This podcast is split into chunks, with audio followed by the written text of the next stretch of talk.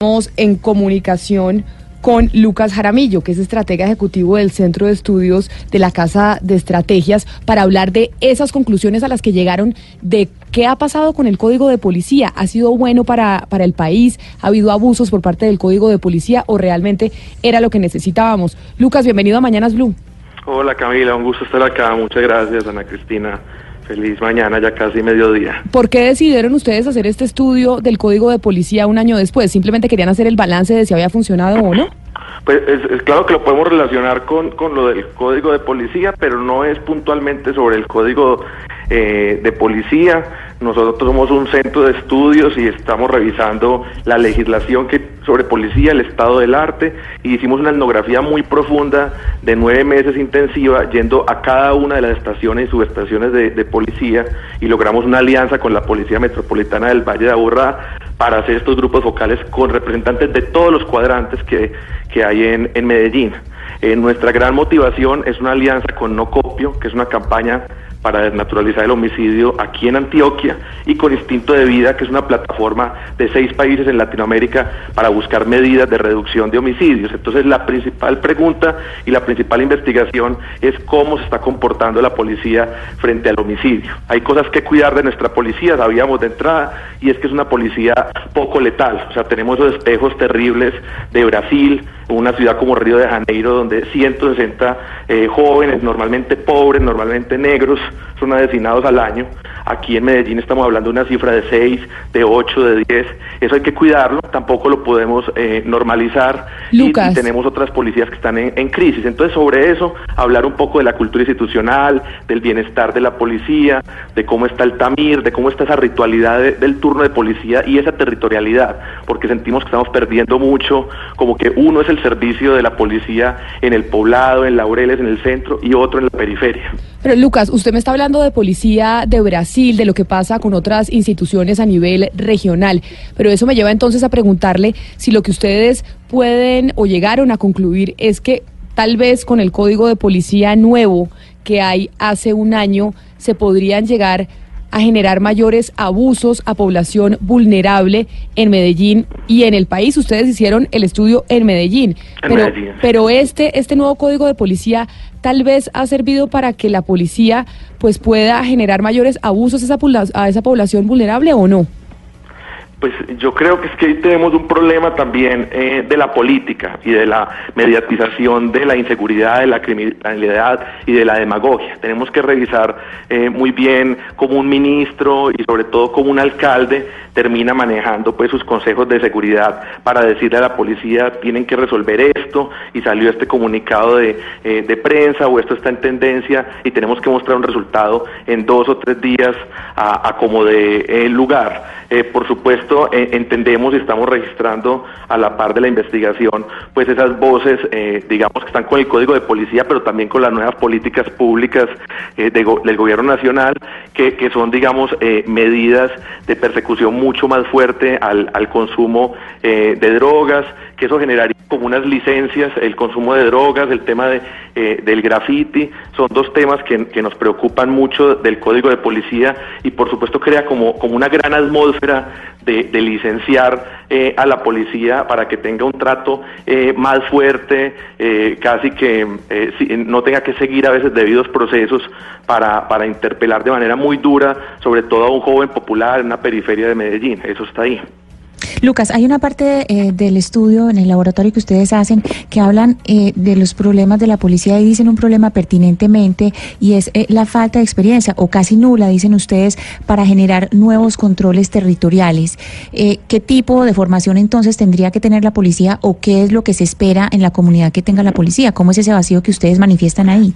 Mire, hay que construir sobre lo construido, ¿cierto? Nosotros trabajamos en esta red de no copio con colectividades que han he sufrido mucho eh, dolor porque eh, están ubicadas en un territorio donde la relación histórica eh, con la policía y con la fuerza pública ha sido muy dolorosa, temas como la Operación Orión, temas pues de, crímenes de Estado, pero aún así hacer el llamado y ponernos de acuerdo entre gente muy distinta de que claro que hay policías que quieren hacer bien su trabajo y, y, en, y en todos estos años no podemos perder de vista que ha habido desarrollos muy importantes institucionales en, en la policía, pero no dejamos de, cargar con una herencia de conflicto armado muy dura, donde nuestra policía sigue siendo un ejército de ocupación. O sea, llega al barrio, hay un problema de la cultura del positivo que está muy ligada, como les digo, con la mediatización y es desmantelar una banda y volver a dejar ese barrio eh, solo. Eh, perdimos eh, un componente, un desarrollo muy importante hace ya unos 10, 11 años, que es la policía comunitaria, y el plan cuadrante se quedó a medio camino y está haciendo agua. No tenemos una policía polivalente, no tenemos una policía entrenada para el servicio social y para manejar bien el tejido social. Entonces nos quedamos en cosas accesorias y decorativas de ese punto de policía. Lucas, ustedes en el estudio estabas hablando de que, de, que se ocupan del comportamiento de la policía en la, en, la, periferia, en los barrios, en los barrios de la periferia. ¿Qué tanto varía el comportamiento de la policía en barrios, por ejemplo, Laureles y demás, con el comportamiento de esa misma policía en la periferia de la ciudad?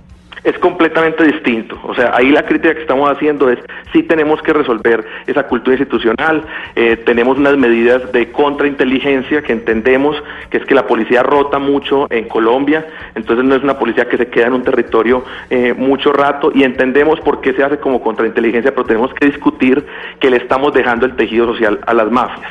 Y así tengamos diferencias eh, importantes, nos ponemos de acuerdo sobre algo fundamental con la policía y casi con cualquier institución. Y es que hay que quitarle la base social a las mafias en Y en cualquier ciudad de Latinoamérica. Y la policía, con esa entrada y salida, no está resolviendo eso. Obviamente hay excepciones valiosas, pero no hay una cultura institucional ni un currículo para saber cómo prestar un servicio igual de bien en esa periferia. Entonces el policía lo llevan a Medellín, lo llevan a la Comuna 13 como si estuviera en una zona de guerra y nadie lo está acompañando ni le está haciendo una mirada antropológica del territorio para que entienda que todos los pelados populares ahí, todos los jóvenes no son enemigos, que, él podría hacer eh, una etnografía, eh, prestar más servicios de protección y de cuidado que permitan un proceso más largo de confianza, porque un policía que entra y sale eh, de un barrio y que solo está con un servicio muy intermitente durante tres meses, ¿cómo va a desarrollar confianza? En cambio, las mafias llevan ahí con unos relevos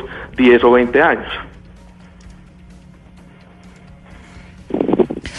Sí, eh, Lucas, la pregunta es, ¿siempre está presente esa, eh, esa pregunta por la presencia de la policía en las comunidades? Y sabemos lo que ha pasado en la Comuna 13. ¿Ustedes tienen casos concretos en que esa presencia de la policía no haya sido, eh, digamos, la deseable o no haya sido la acción eh, que la comunidad espera de, de un policía? Porque, digamos, la confianza en la policía es fundamental. Mire, cuando uno está cuando uno está en este tipo de campañas, Ana Cristina, a uno lo tratan de, de, caricaturizar, ¿cierto? Entonces algún ciudadano eh, o algún político o a veces eh, eh, peor todavía, pues un servidor público le dice a uno, ah, es que ustedes están defendiendo a los bandidos, es que ustedes quieren impunidad, para nada. Nosotros queremos judicialización y justicia para todo el mundo, pero cualquier policía decente sabe a más profesional una policía menos tiene que usar eh, la violencia. Ustedes vieron el video de la escalera de la, de la Comuna 13, eso es inconcebible. Y muchos de esos casos no están quedando en, en video, la gente teme denunciar y a nosotros nos está llegando un caso quizá no tan grave, pero sí grave cada ocho días. Eh, muchachos que nos dicen reiteradamente, ahora hablando del código de policía, le dicen la policía a, muchachos con los que nosotros eh, trabajamos, pelados promedio, común y corriente de, barrio, le dicen es que ahora a nosotros sí nos dan permiso de pegarle a ustedes y estamos autorizados para, para, para aporrearlos y para ponerles mano, mano dura, ya tenemos una protección jurídica para, para hacer eso.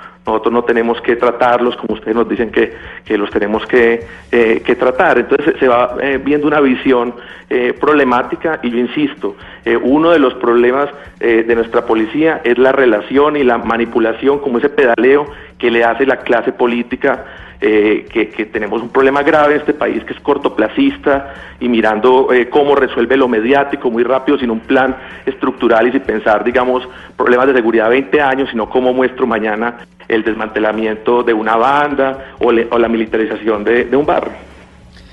Pues Lucas, mire, nosotros queríamos contar con la respuesta de la Policía Nacional. De hecho, teníamos cita con el general Omar Rubiano, director de Seguridad Ciudadana de la Policía, y lamentablemente pues fue imposible que cumpliera la cita y que estuviera con nosotros al aire, porque nos parecía importante que la policía, que además pues en este momento pues ya está haciendo un relevo por la cúpula, todavía no se han posicionado los nuevos generales, pero sin embargo nos parecía fundamental contar con la respuesta de la institución frente a esta investigación que hicieron ustedes en Medellín, pero que sin duda alguna aplica pues a todas eh, las ciudades y a todas las regiones del país.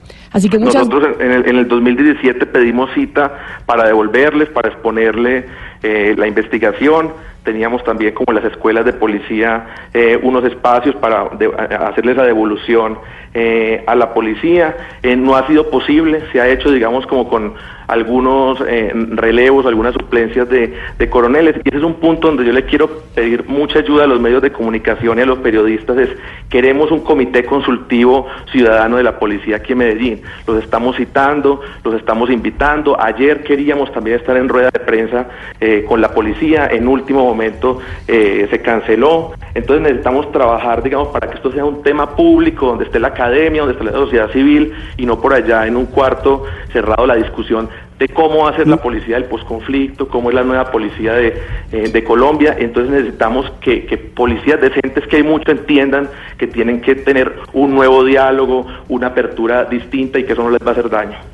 Lucas, el tema, el tema en Medellín no es falta de pie de fuerza, digamos, de, de, acuerdo con el estudio que ustedes hicieron, es más un asunto cultural de comportamiento que de falta de policías, de falta Tenemos que de salir falta de, ese, de, ese, encierro y esa falta de imaginación, porque es que a punta de todos los alcaldes siempre pidiendo más pie de fuerza, estamos dañando el currículo de la policía, porque están eh, cada vez más rápido el entrenamiento y la selección tiene menos, menos filtros, entonces cada vez está entrando menos gente sin, sin vocación y en un barrio dos policías bien entrenados, con una buena eh, eh, antropología, con una buena visión de la cultura ciudadana, del servicio público, hacen más que 30 policías que están improvisando y les ponen una cultura del positivo difícil, que está ahí plasmado en la, en la Tamir, que es vaya y me consigue 30 libras de marihuana a como de lugar. Entonces son cosas que no están creando estructuralmente la seguridad del barrio y la recuperación de, del territorio. Pues Lucas, como le digo, seguiremos insistiendo en la respuesta de la policía, pero sobre todo para seguir haciendo este análisis, yo sé que ustedes no lo hicieron a propósito del año que se cumple de la implementación del nuevo código de policía, sino por la situación que se vive en Medellín, pero eso se puede replicar en otras ciudades del país. Seguiremos y en, en Latinoamérica. Por supuesto. Y por supuesto, Camila, que conversa, o sea, son, son unos problemas similares y unas poblaciones, digamos, que están, que tienen un tejido roto, una comunicación rota con, con la policía, los artistas urbanos, los jóvenes de periferia, los consumidores de, de marihuana, ahí hay unos, unos, unos, unas discusiones centrales. Yo lo que diría es que no olvidar que nosotros estamos tras el foco de la reducción de homicidios en Medellín y comparar esa experiencia con otras ciudades de Colombia y otras ciudades de, de, de Latinoamérica. Estamos seguros que Medellín puede volver a ser ejemplar en la reducción de cifras de homicidios, pero necesitamos hacerlo con la policía y repensando el modelo de policía y el modelo de la política de seguridad. Lucas Jaramillo, estratega ejecutivo del Centro de Estudios Casa de Estrategias. Muchas gracias por estar con nosotros hoy en Mañanas Blue. Gracias, hasta pronto. Que estés muy bien.